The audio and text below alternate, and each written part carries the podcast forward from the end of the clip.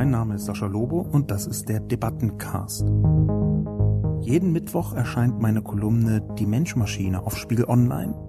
Die Redaktion sucht mir dann eine Handvoll Kommentare, vor allem aus dem Spiegel Online Forum raus, und hier im Debattencast reagiere ich darauf. Guten Tag und herzlich willkommen zum Debatten- und Reflexionscast. Heute zur Kolumne politische Inszenierung, wie soziale Medien in Deutschland regieren, am konkreten Beispiel der FDP und der Verhaltensweise der FDP bei den Sondierungsgesprächen. Springen wir kopfüber hinein.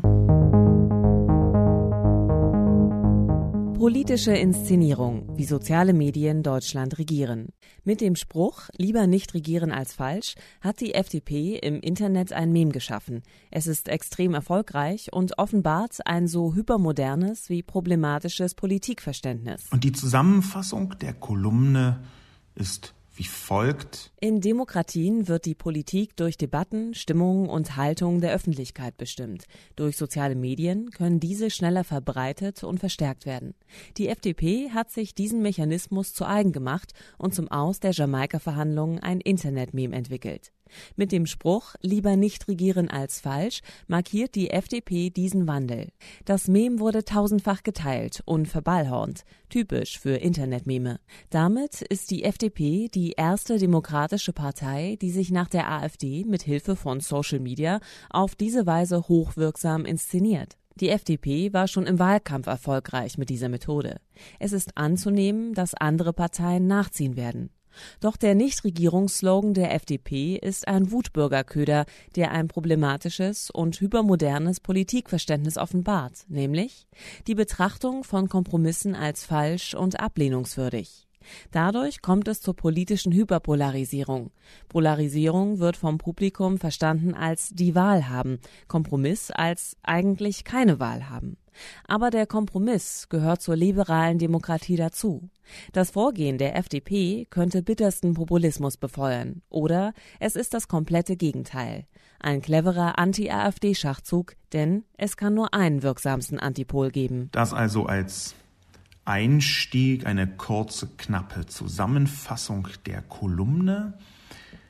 Und dazu schreibt Zeichenkette. Tja, nicht regieren für die FDP ist ja deren Entscheidung. Leider heißt das aber im Moment, dass alle nicht regieren können und keine Regierung überhaupt wäre nur dann gut, wenn man Staaten wie Libyen, Somalia oder Gebiete in Syrien, in denen nicht regiert wird, ganz toll findet. Letztlich kann man das derzeitige Gerangel kaum als etwas anderes sehen als eine weitere Stufe der völligen Auflösung unserer Staaten. Und früher oder später wird auch Lindner lieber irgendwie regieren wollen als gar nicht. Da er der CDU und den Grünen schon die Absage erteilt hat, wird er es dann nur noch mit der SPD, den Linken und der AfD versuchen können. Viel Spaß! Ich glaube, wir werden im nächsten Jahr noch ganz andere Dinge erleben, die wir uns bisher gar nicht vorstellen konnten. In einem Land, in dem sich noch nicht einmal die konservative CDU, die ökokonservativen Grünen und die liberal-konservative FDP auf eine Linie einigen können, ist gar keine Einigung mehr möglich. Wenn die schon nicht miteinander können, wie sollen dann die noch viel verschiedeneren Gruppen in der Bevölkerung miteinander können? Und dieses Signal hat Lindner gesetzt.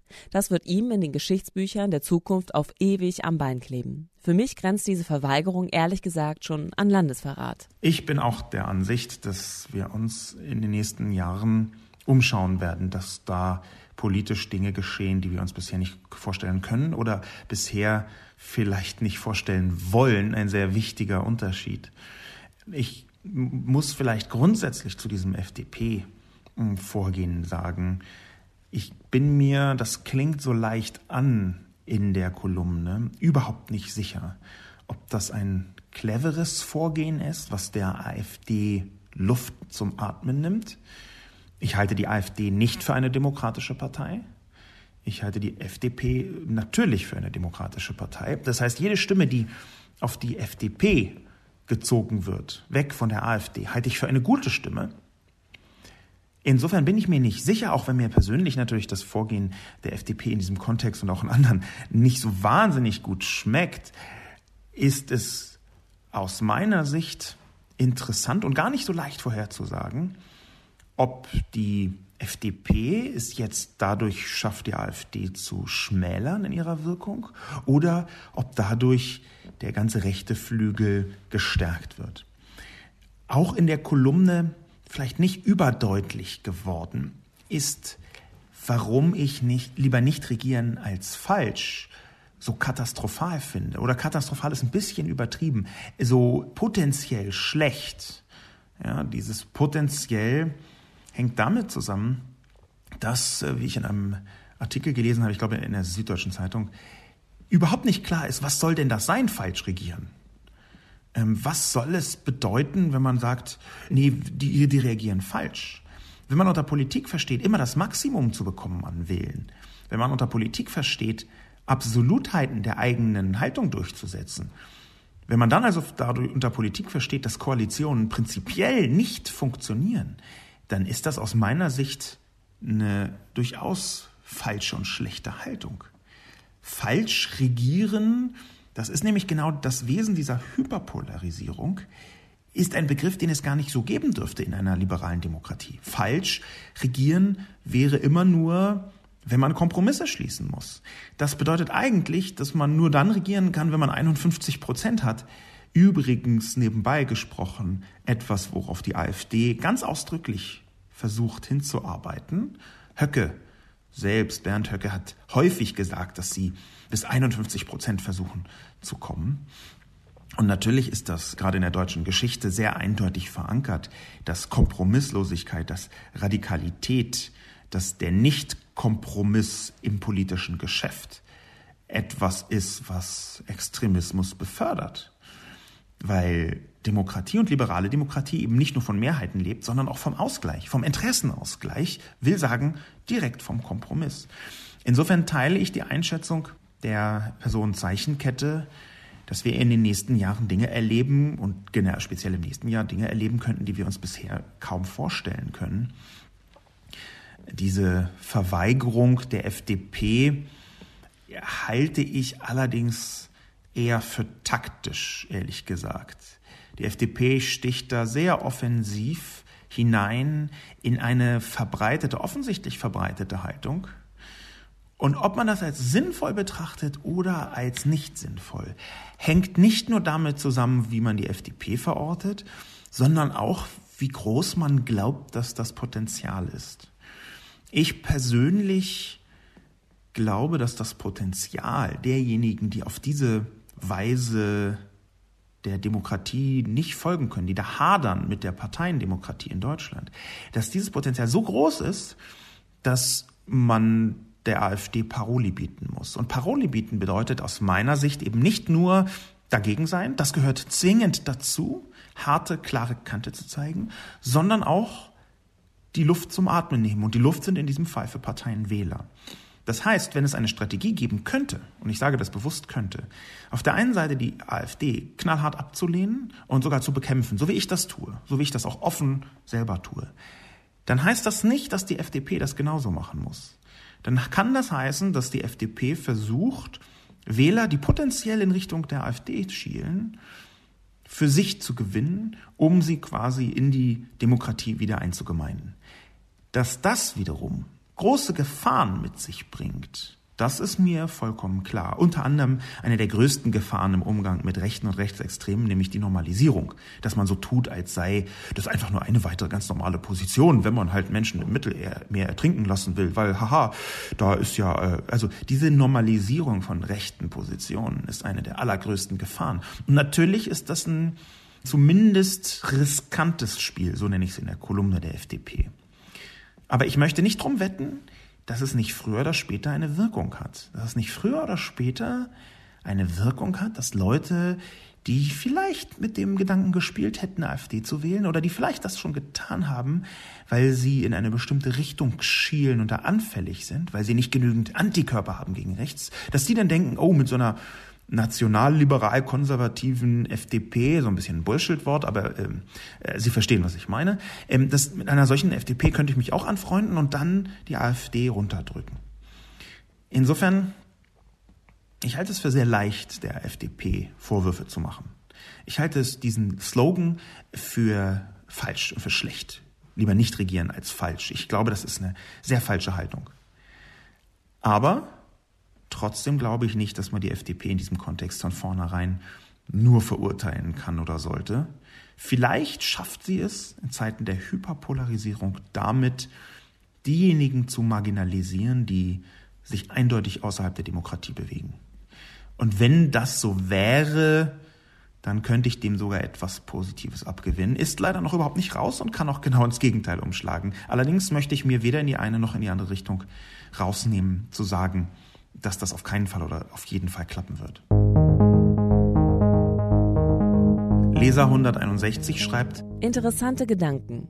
Allerdings denke ich wie schon bei Trump und bei der AfD, dass diese Strategie nur funktioniert, weil kein Gegenmittel gefunden wurde.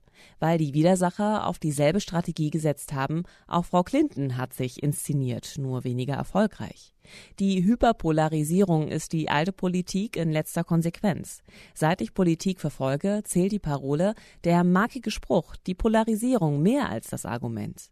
Ich denke und hoffe, dass die jetzigen Blüten der Endkampf der Schlagspruchpolitik sein werden.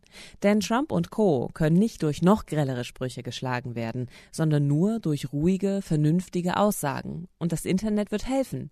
Machen Sie in der Zeitung einen substanzlosen Spruch. Niemand kann ihn widersprechen.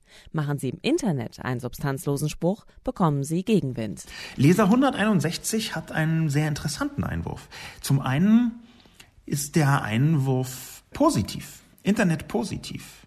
Ich benutze Social Media Demokratie ja als vergleichsweise eindeutig einen negativen Begriff, um die Wirkung sozialer Medien auf die Politik eher äh, zu beleuchten, was die äh, schlechten Folgen angeht. Hier wird der Einspruch im Netz als etwas Positives betrachte. Und das finde ich interessant, weil es stimmt, dass ich ab und zu die Gegenbetrachtung weglasse. Eine Kolumne braucht ja auch immer so eine gewisse Zuspitzung.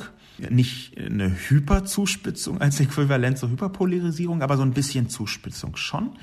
Aber hier finde ich das sehr interessant, dass das Gegenargument verfasst worden ist, nämlich dass das Netz eigentlich helfen kann, durch Gegenwind, durch Widerspruch diese Polarisierung der Politik zu zähmen. Ich bin allerdings nicht ganz der Meinung, dass das im Moment auf die Weise geschieht, wie Leser 161 das geschrieben hat. Aus meiner Sicht ist es im Moment schwierig, Beispiele dafür zu finden, wie das Netz die Politik befriedet und entpolarisiert hat. Auch wenn das theoretisch von der Mechanik möglich ist, man kann da widersprechen, man bekommt Gegenwind für einen substanzlosen Spruch ist es eben leider auch so, dass man Gegenwind für einen sehr substanziellen Spruch bekommt, wenn er nicht in die Haltung, in die Perspektive großer Teile der Öffentlichkeit passt. Nehmen wir die Gegenöffentlichkeit im Netz, dann ist die rechte Gegenöffentlichkeit, die rechtsextreme Gegenöffentlichkeit, wie ich schon ein paar Mal auch in meinen Kolumnen beschrieben habe, sehr viel offensiver, sehr viel funktionaler. Die funktioniert einfach besser als die Gegenöffentlichkeit der Mäßigung. Das liegt an einer Reihe von verschiedenen Gründen, über die man äh, viel spekulieren muss. Deswegen lasse ich die jetzt mal aus. Aber dass zum Beispiel der AfD die meisten äh, Facebook-Fans hat in Deutschland, das ist ja schon ein sehr deutliches Anzeichen. Ja, dass ähm, auch in Ländern wie Österreich oder den Vereinigten Staaten die Netzdebatten sehr, sehr rechts dominiert werden. Das ist auch nichts, was ich mir ausdenke, sondern das ist äh, messbar und spürbar vorhanden. Ich glaube also, dass die Art und Weise, wie im Moment das Netz wirkt, eher der Polarisierung zuträglich ist. Ich bin aber auch, wie Leser 161, der Meinung, dass das Anlass sein könnte und wir noch nicht so richtig herausgefunden haben, wie. Der bloße Widerspruch, wie Leser 161 ihn hier ein bisschen versucht ins Feld zu führen als Argument. Der bloße Widerspruch, der Gegenwind, da glaube ich eben eher nicht, dass das alleine dazu führt, dass der, man der Polarisierung entgegenwirken kann. Und gleichzeitig sehe ich aber auch, dass natürlich die Parole in der Politik schon lange zählt. Ich sehe ebenso, was Leser 161 nur andeutet, dass Polarisierung und auch Hyperpolarisierung es schon vor den sozialen Medien gab. Ja, mir ist sogar zu Ohren gekommen, dass es bereits Diktaturen und äh, fürchterliche politische, gesellschaftliche, mörderische Exzesse gegeben haben sollen, vor, bevor Twitter erfunden worden ist. Natürlich. Aber ich sehe schon, dass der große Erfolg, speziell der Rechten und Rechtsextremen, der ja fast weltweit, zumindest in westlichen Zivilisationen, die ich näher verfolge, der ja fast weltweit wirkt, dass dieser Erfolg eng verknüpft ist mit den sozialen Medien. Insofern, hm, da bin ich mir unsicher, auch nochmal unsicher über meine eigene Aussage von eben, dass ich nicht mehr ganz, dass ich nicht weiß, wie ich das FDP-seitig einordnen soll, ob eher in die positive oder die negative Richtung, weil bis jetzt die Wirkung sehr stark rechtsbegünstigend ist. Trump hat aus meiner Sicht in den Vereinigten Staaten gewonnen, zum einen durch die dramatische Wirkung von Fox News. Der Besitzer von Fox News, Murdoch, ist aus meiner Sicht ein Kryptofaschist, der versucht, Macht an sich zu ziehen mit antidemokratischen Mitteln. Dies Fox News ist ein Instrument, das von vielen begeistert benutzt wird. Die gesamte Tea Party-Bewegung zum Beispiel ist über Fox News überhaupt erst in der Größenordnung äh, entstanden und konnte so entstehen. Und jetzt eben Trump, wo Fox News einen messbaren und dramatischen Einfluss auf äh, ihn hat. Und der andere Pol zu Fox News waren die sozialen Medien, warum Trump gewonnen hat. Wir sehen also, im Moment funktionieren soziale Medien in Verbindung mit hemmungslosen und auch radikalisierten traditionellen Medien, um diese Rechtsverschiebung erfolgreich zu machen, politisch erfolgreich zu machen. Und da bin ich mir eben jetzt in Deutschland auch nicht sicher, doppelt nicht sicher, ob diese Rechtsverschiebung so bekämpft werden kann, im Prinzip mit den gleichen Mitteln, mit denen sie entstanden ist. Oder ob nicht, ich zitiere jetzt nochmal Leser 161, man diese grelle Sprüche, grellen Sprüche durch Zitat, ruhige, vernünftige Aussagen bekämpfen kann, bei denen das Internet helfen wird. Da bin ich unsicher. Ich wünsche mir das eigentlich auch, aber ich weiß im Moment nicht wie. Vielleicht werden meine nächsten Kolumnen auch oder eine meiner nächsten Kolumnen genau davon handeln, von den positiven Ansätzen vielleicht, die man mit dem Netz versuchen kann zu verfolgen. 780 sagt, Trotzdem wüsste ich gerne, was man gegen diese neue Entwicklung der populistischen Beeinflussung tun kann. Entlarven ist eine Sache, dies tut Lobo. Sich aufregen darf man offensichtlich nicht. Dann spielt man denen in die Hände. Verstärkt thematisieren auch nicht, verballhornen auch nicht, also mehr Aufklärung, mehr Entlarvung. Das hieße mehr Vernunft, aber diese Typen wollen ja keine Vernunft, sondern Emotionen. Also hätte man auf Lindners kurzgriffigen und ziemlich blödsinnigen Slogan einen Deckel setzen müssen. Zum Beispiel Äußerung eines Demokratiemuffel. Oder der Demokratiemuffel legt, sorry, setzt sich fest. Ich finde, dass man noch nie so hilflos war wie jetzt. Ich teile einen Teil der Ansicht von 780, nämlich dass man noch nie so hilflos war wie jetzt, beziehungsweise in den letzten Jahren. Das kann ich nachvollziehen. Leider sehe ich ein paar Sachen auch etwas anders. Entlarven ist eine Sache, schreibt 780. Und ich fürchte, auch Entlarven funktioniert nur sehr eingeschränkt. Aufregen darf man sich offensichtlich nicht, schreibt 780. Ich glaube doch, man darf sich aufregen, man muss sich aufregen.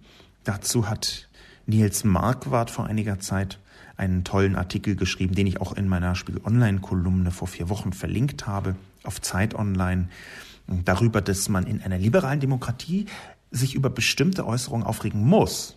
Es geht nicht anders. Wenn jemand, der politisch so wirksam ist wie etwa ein Bundestagsabgeordneter der AfD oder sogar ein Parteivorsitzender der AfD, wenn der oder die eine bestimmte Form von rassistischer Äußerung trifft in der Öffentlichkeit, dann muss man sich aufregen. Dann darf man nicht so tun, als sei das völlig egal. Insofern ist die, der Drops schon gelutscht, ob man sich aufregen kann oder nicht. Na, wir müssen uns aufregen und dann damit umgehen, wie, auf welche Weise. Diese Hilflosigkeit, die Person 780 skizziert, diese Hilflosigkeit, die ist ja genau eine dass man die Instrumente, die vor sozialen Medien funktioniert haben, eine spezielle Form von Ausgrenzung zum Beispiel, dass die NPD einfach nie in Talkshows war, dass die NPD eben nicht interviewt wurde, als es um bestimmte Rentenkonzepte ging oder so. Diese Instrumente der Ausgrenzung zum Beispiel unter anderem haben funktioniert bis zu den sozialen Medien und jetzt offensichtlich nicht mehr in der Form.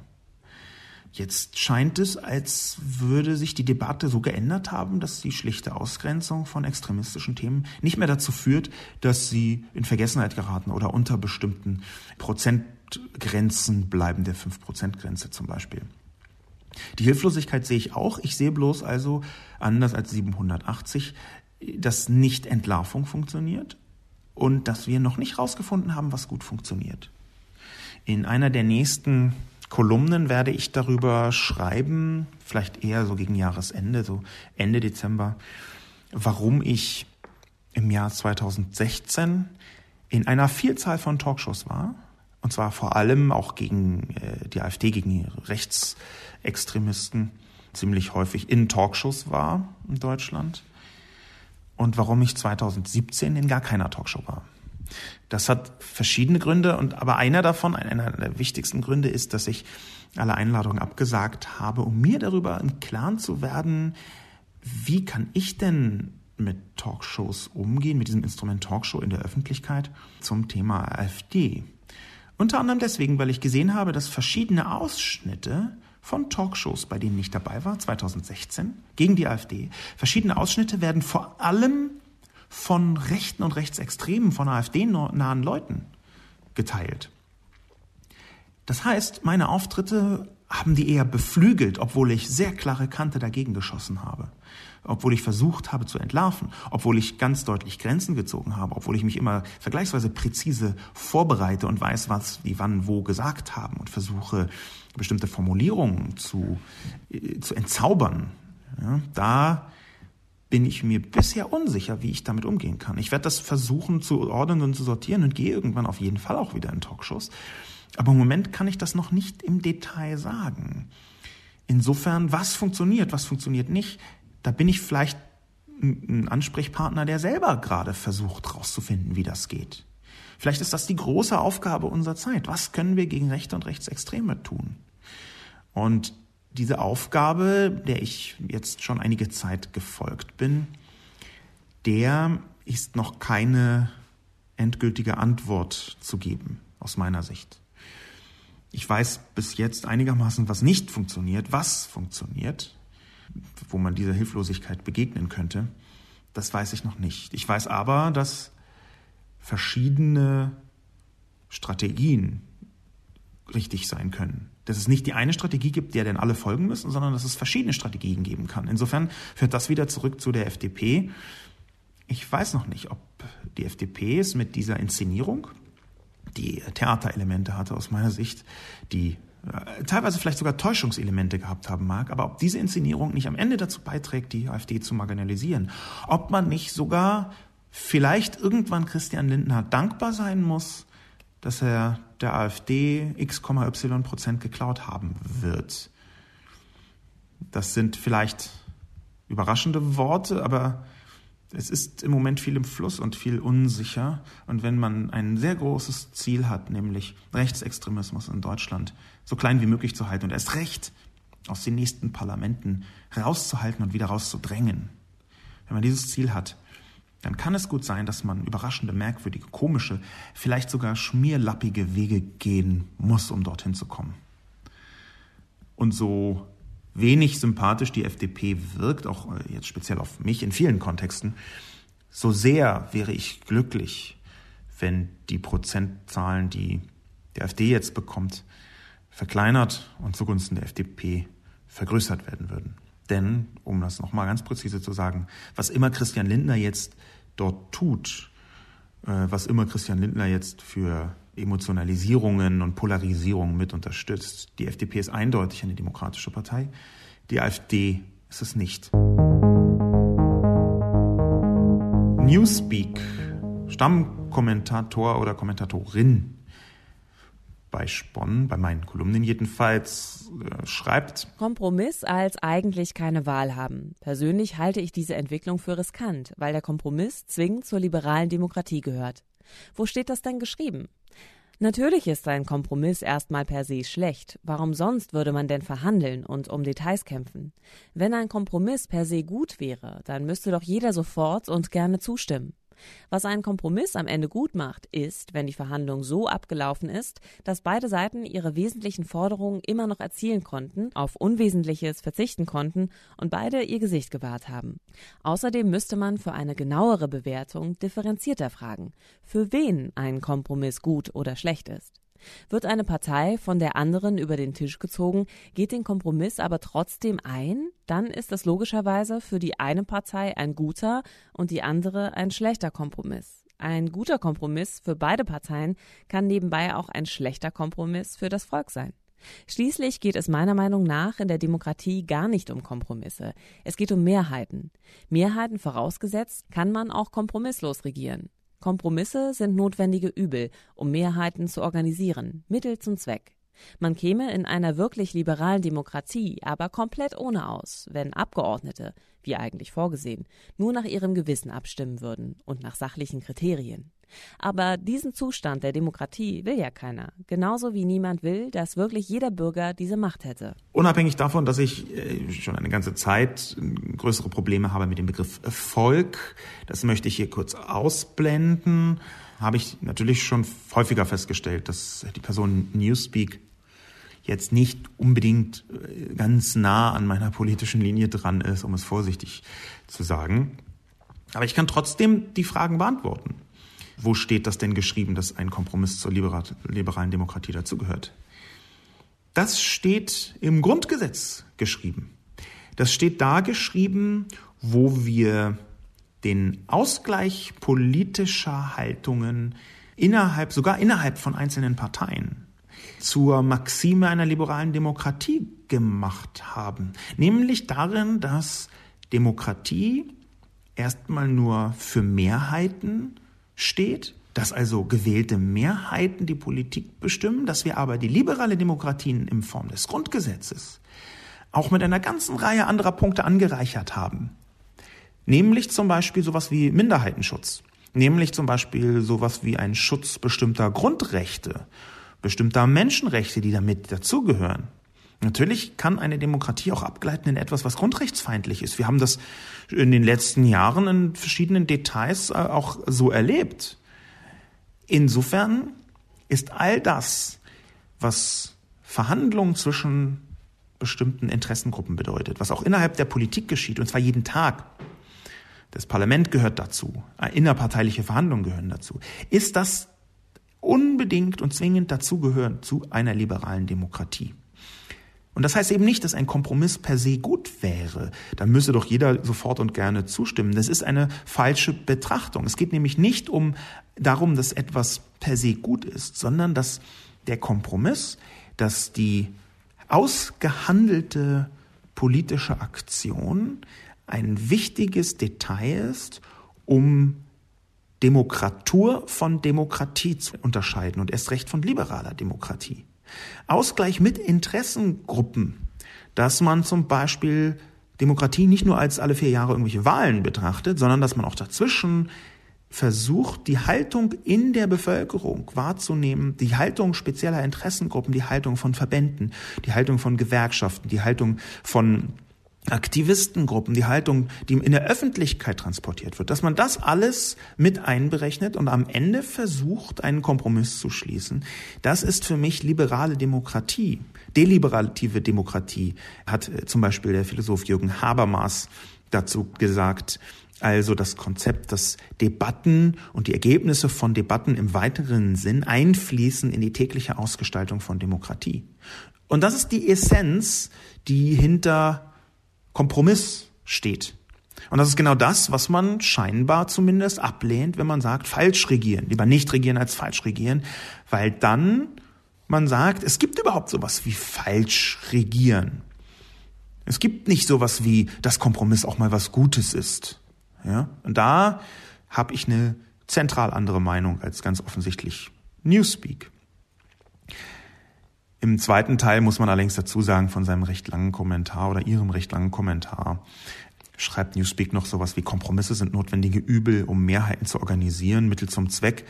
Ja, das mag sein, dass man die als notwendiges Übel betrachtet.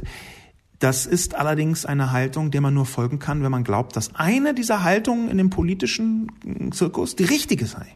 Wenn man also glaubt, ich habe die exakt richtige Meinung oder diese Person dort fort hat die exakt richtige Meinung und jedes Abweichen von dieser Meinung wäre also ein Übel, ein notwendiges vielleicht aber ein Übel. Das ist nicht meine Ansicht. Ich glaube, dass es in ganz vielen Bereichen nicht die eine einzige richtige Meinung gibt, sondern dass gerade der Ausgleich von Interessen das Richtigste ist, was man tun kann. Dass also das Wesen der Demokratie ist, abzulehnen, dass es nur eine einzige richtige Verfahrensweise gäbe. Da könnte man das Stichwort von Angela Merkel einwerfen, alternativlos, alternativlose Politik.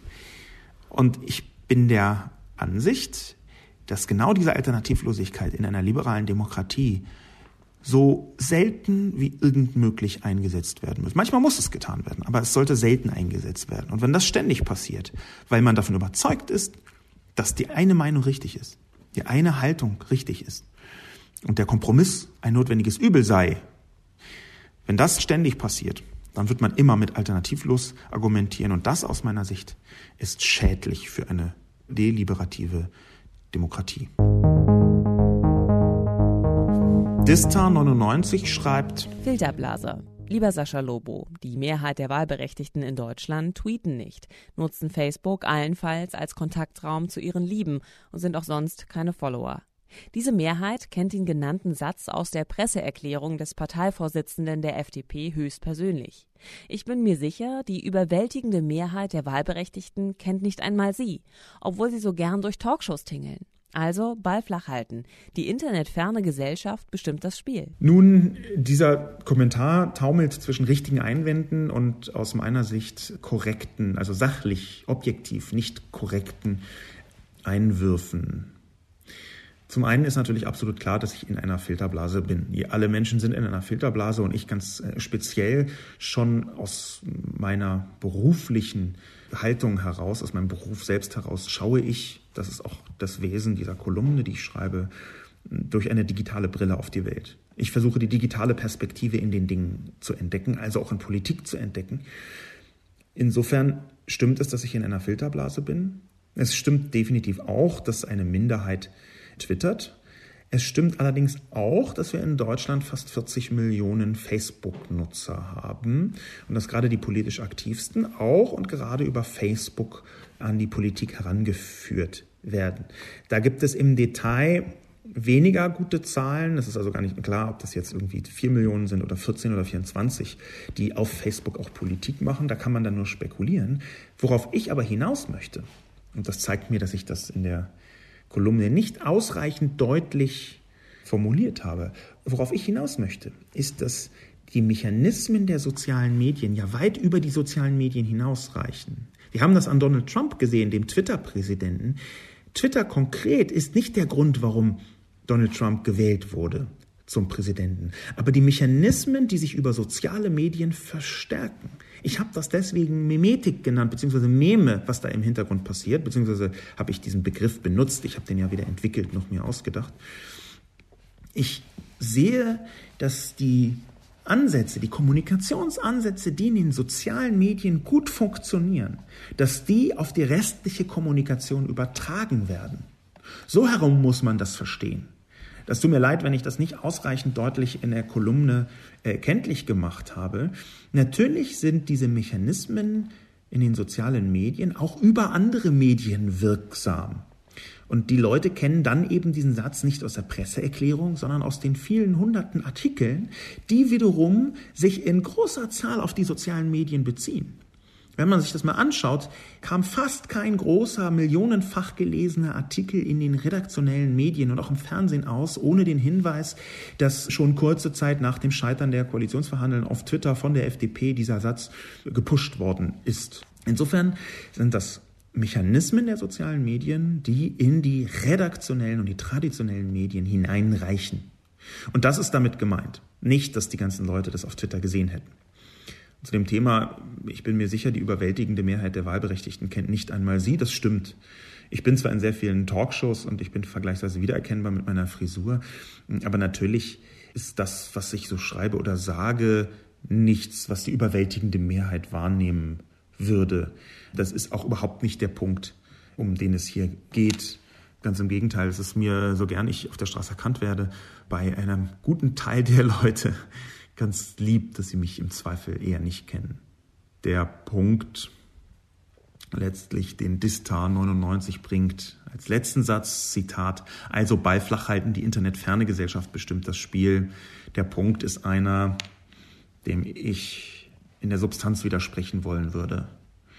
Aus meiner Sicht ist gerade ein Kippmoment erreicht, ein Kipppunkt erreicht wie in den Vereinigten Staaten vor einiger Zeit, wo die Mechanismen des Netzes und der sozialen Medien auch eine so große Wirkung zum Beispiel auf die Restmedienlandschaft hat, auf die Debattenlandschaft und auch auf die Politik hat, dass die internetferne Gesellschaft nach dem Takt der Internetgesellschaft agiert. Auch wenn sie das vielleicht manchmal nicht begreift. Insofern, der Taktgeber ist da eindeutig das Netz. Wir müssen uns ja nur mal angucken, wie die AfD mit dem Netz umgeht, wie unglaublich viele Abgeordnete des Bundestages inzwischen soziale Medien begreifen als eine Art digitale Fußgängerzone, die zurückwirkt auf sie, die also ihre Entscheidungen durch eine Vielzahl von Kommentaren zum Beispiel, durch bestimmte Empörungsstürme mit beeinflusst. Und dann sehen wir die sozialen Medien, auch wenn die vielleicht noch nicht von der Mehrheit der Leute politisch benutzt wird, werden doch von der Mehrheit der Politik benutzt und hat damit einen Einfluss. Und ich halte diesen Einfluss inzwischen für so groß, dass er prägend für die Politik wirkt. Da kann man Gegenthesen bringen, aber ich glaube, ich habe in den letzten Jahren eine ganze Reihe verschiedener Thesen versucht, auch aus meiner Sicht in diese Richtung zu bringen. Der nächste Kommentar von Ser 4T, serviert wahrscheinlich, Top-Wortspiel. Zeitenwechsel. Die FDP ist neuerdings angetreten, ehrliche Politik zu machen für ihre Wähler. Ob das klappt, sei dahingestellt, bis zum Beweis dessen über einige Jahre.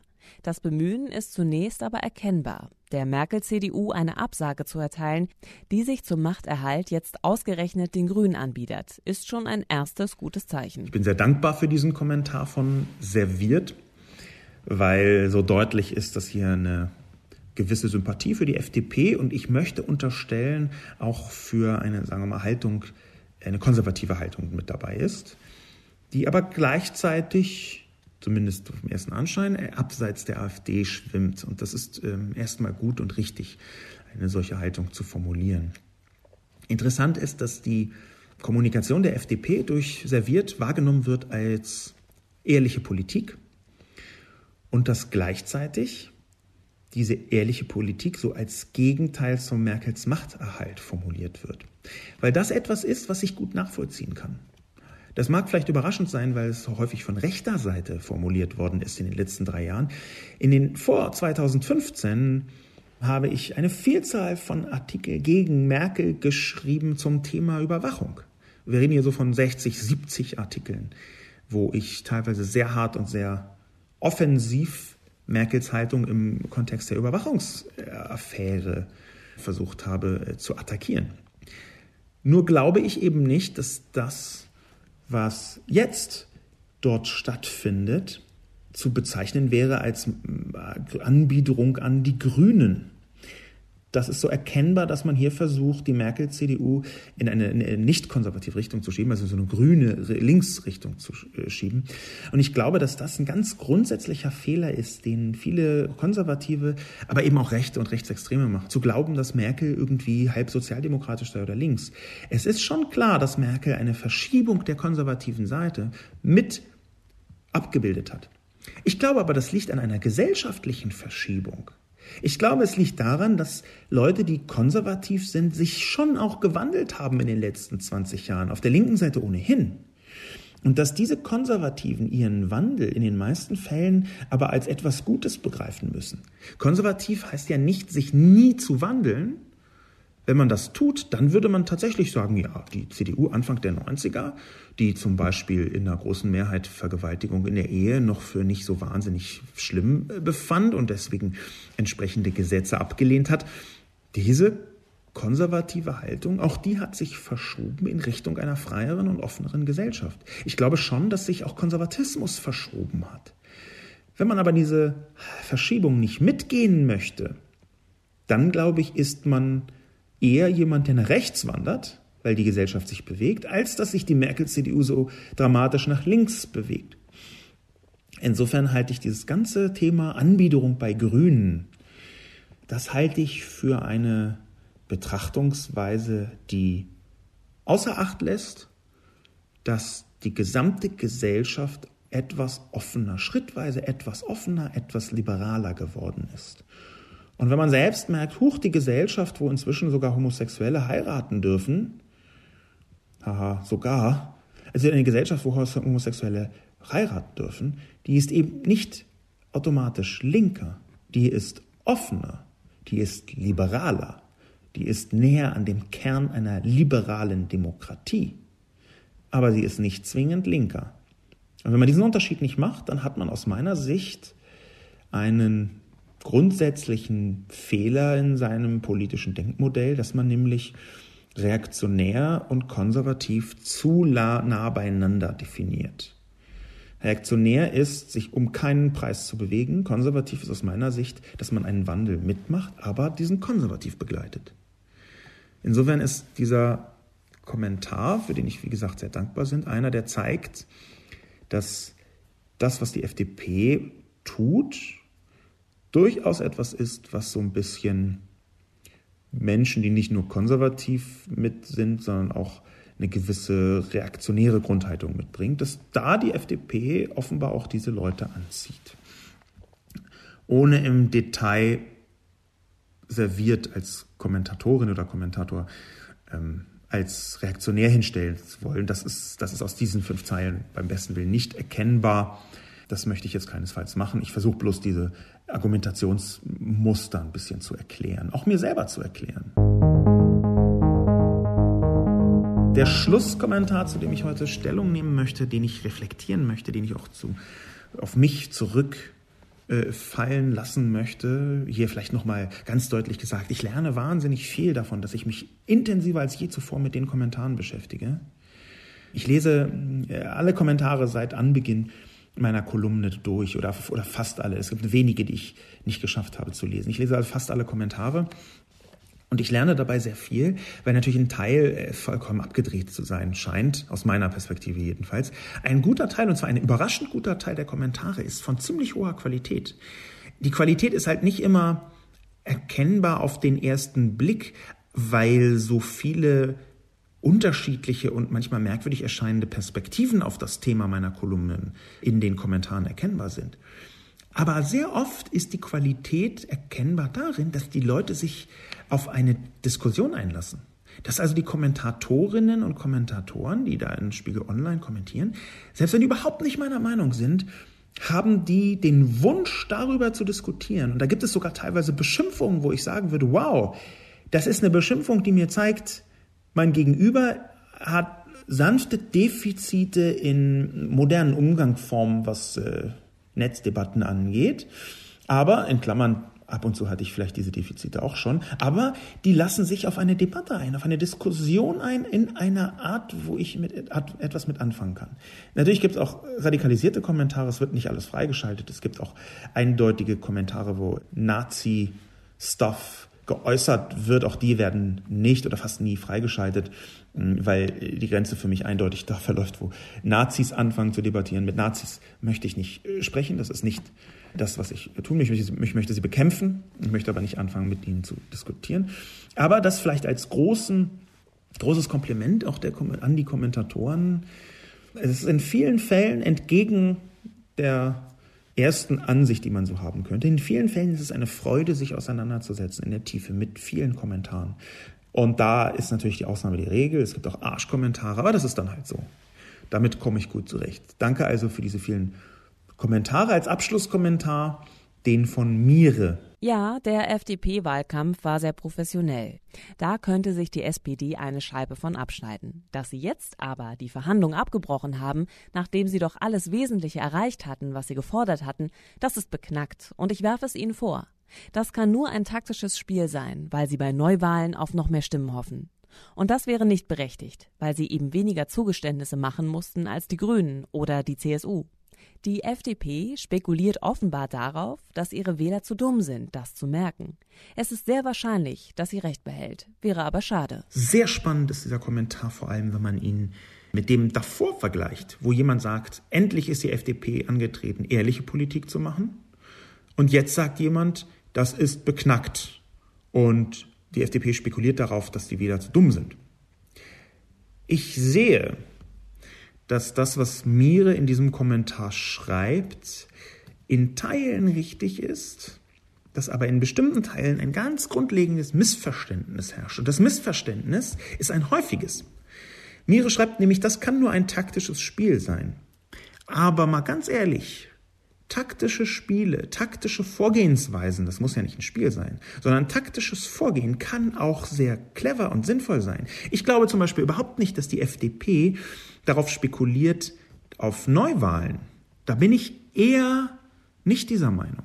Sie spekulieren eher darauf, dass sie eine kraftvolle, sehr offensive Opposition im Bundestag sein könnten und so einen Teil der Getöse-Opposition der AfD verhindern oder verkleinern können. Das ist für mich das Spiel. Und ich glaube, dass das auch im Wesentlichen ein Plan sein könnte von Christian Lindner. Ob man ihn gut oder schlecht findet, äh, auf die Art und Weise, wie er vorgetragen wird, ist davon unberührt. Aber ich glaube sehr klar, dass die FDP hier versucht, obwohl die AfD die meisten Abgeordneten in der Opposition hat, die lautstarke Opposition anzuführen. Und das Interessante ist, dass das wiederum ein Wabonspiel ist. Man kann wiederum nicht sagen, ob das dazu führt, dass die rechtsnationalen Kräfte gestärkt werden oder dass sie letztlich geschwächt werden. Ich bin mir noch nicht sicher, ob das so ist. Ich bin mir noch nicht mal sicher, ob mein Zweifel hier überhaupt gerechtfertigt ist, um ehrlich zu sein. Aber es ist doch spannend, dass die einen sagen, endlich macht die FDP ehrliche Politik und dass die anderen sagen, das ist ja nah an Betrug und hoffentlich merken ihre Wähler, dass sie reingefallen sind. Im Übrigen sehen wir eine Entwicklung seit einigen Jahren der Hyperpolarisierung, vor allem in den Vereinigten Staaten, die genau in diese Richtung zielt, was Mire in dem Kommentar sagt. Zitat, Sie haben die Verhandlungen abgebrochen, nachdem Sie doch alles Wesentliche erreicht hatten, was Sie gefordert hatten. Das ist beknackt.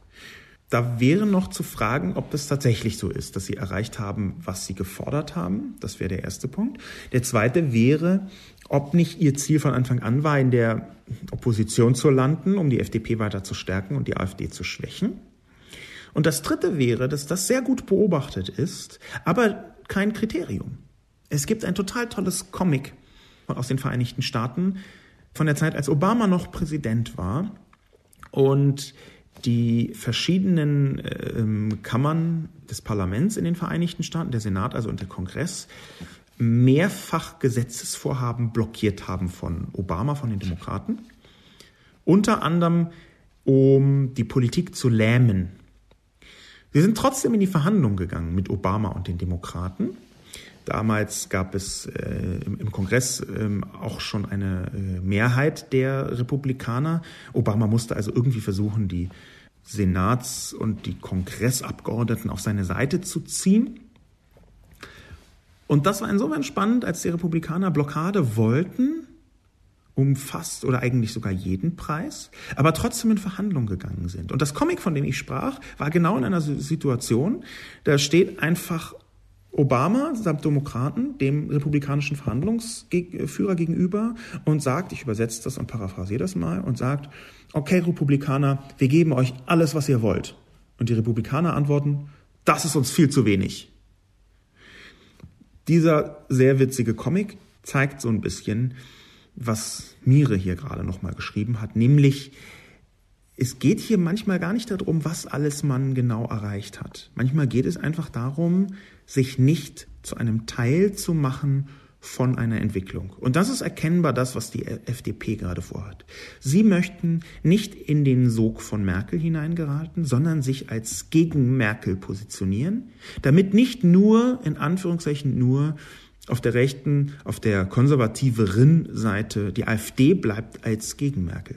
Auf der linken Seite gibt es die Linke als gegen Merkel Die Grünen äh, wären bei Verhandlungen im, im, Zweifel auch vergleichsweise nah bei Merkel gewesen, vermutlich, wenn man sich Kretschmann anguckt zum Beispiel.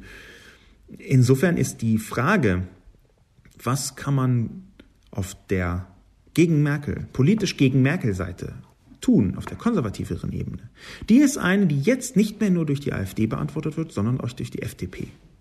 Und wie ich am Anfang schon gesagt habe, jetzt im Schlussakkord vielleicht nochmal zusammengefasst, ich weiß nicht, wozu dieses Spiel führt. Ich kann mir vorstellen, dass es eine Strategie der FDP ist, um die AfD zu marginalisieren. Sie haben ja als Partei, wo man um begrenzte Prozentmittel kämpft, das als genuines Interesse, dass sie mehr bekommen und andere Parteien weniger bekommen. Und dass die FDP jetzt so im linken Bereich fischen würde nach neuen Stimmen, das ist mir vergleichsweise verborgen geblieben in den letzten Jahren, um es mal so auszudrücken.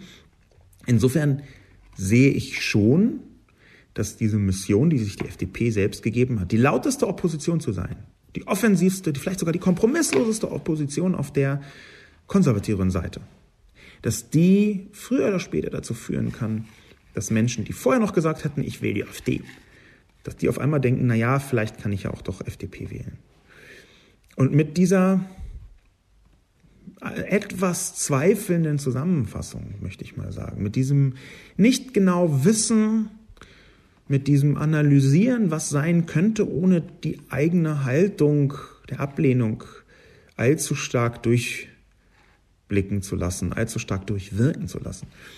Mit diesem Ansatz der Nachdenklichkeit bedanke ich mich fürs Zuhören und wünsche einen famosen Tag. Wir werden in den nächsten Wochen und Monaten sehen, wenn dann eine große Koalition zustande kommen sollte, wovon ich im Moment etwas ausgehe, werden wir sehen, wie sehr es die FDP schafft, die lauteste Opposition auf der konservativen und rechten Seite zu sein.